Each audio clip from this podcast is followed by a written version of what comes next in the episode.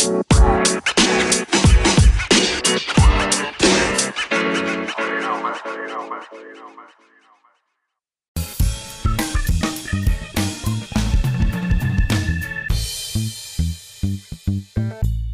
aí galera, tudo bem? Professora Bárbara aqui com vocês para a gente fazer um resumão dessa parte de distribuição eletrônica.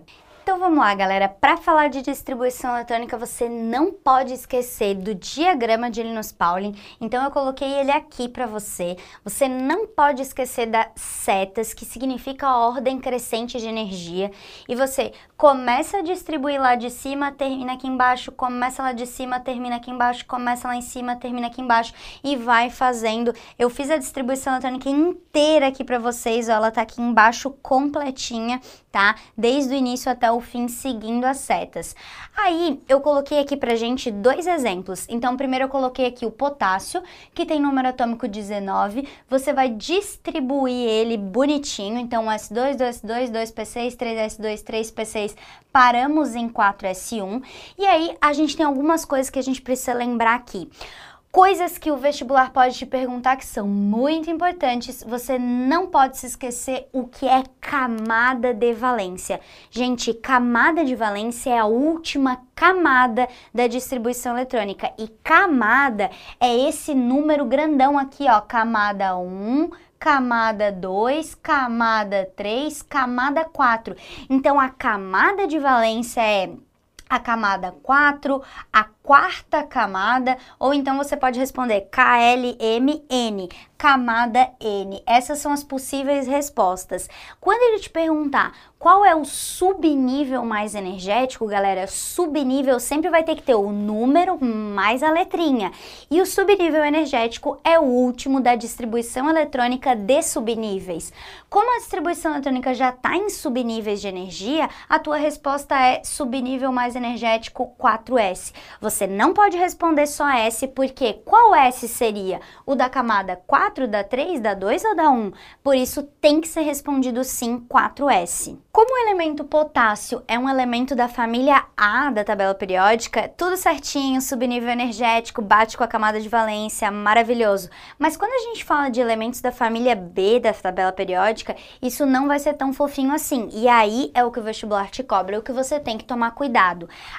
Camada de valência é a última camada, é o maior número grandão, é a maior camada realmente. Então, ó, camada 1, camada 2, camada 3 e temos aqui a camada 4. Então, a camada de valência do ferro é a camada 4, é a quarta camada e é a camada N. Agora, o subnível mais energético não vai bater com a camada de valência nesse caso. O subnível mais energético é o último subnível da distribuição eletrônica de subníveis, ou seja, é o 3D. Beleza, galera? Outra coisa muito importante que você não pode esquecer é distribuição eletrônica de íons. Coloquei aqui bem grandão.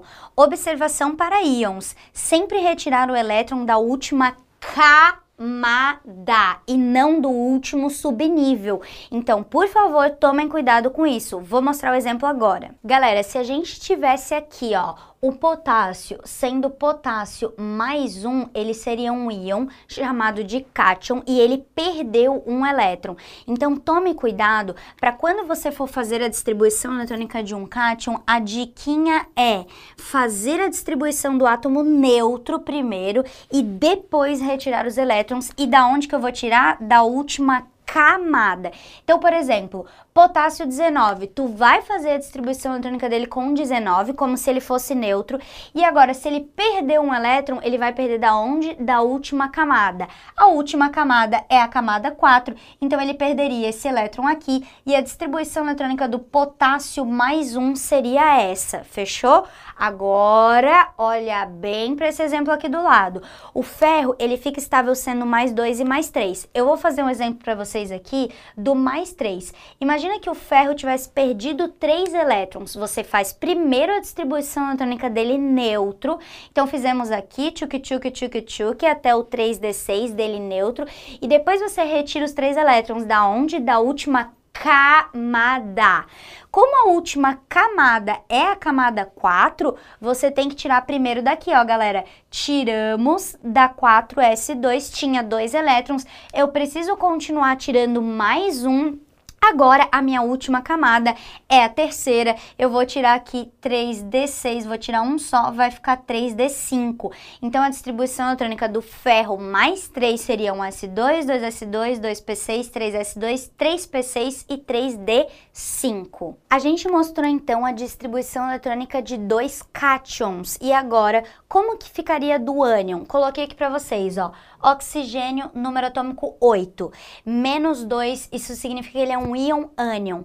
Primeiro distribui ele neutro, normal, um S2, 2 S2, 2P4, fechou 8. E aí depois depois tu coloca os elétrons. Aonde que eu vou colocar? Na última camada. Como a última camada é a 2 e aqui tu precisa adicionar dois elétrons, então vai ficar 2p6, porque no P cabe máximo 2. Ah, prof, se por um acaso tivesse que adicionar 3, depois do 2p6 vem o 3s1, tu adicionaria ali e tudo certo. Meu, o, o íon ânion, eu acho que não é problema para vocês, mas o cátion tomem cuidado, tá bom?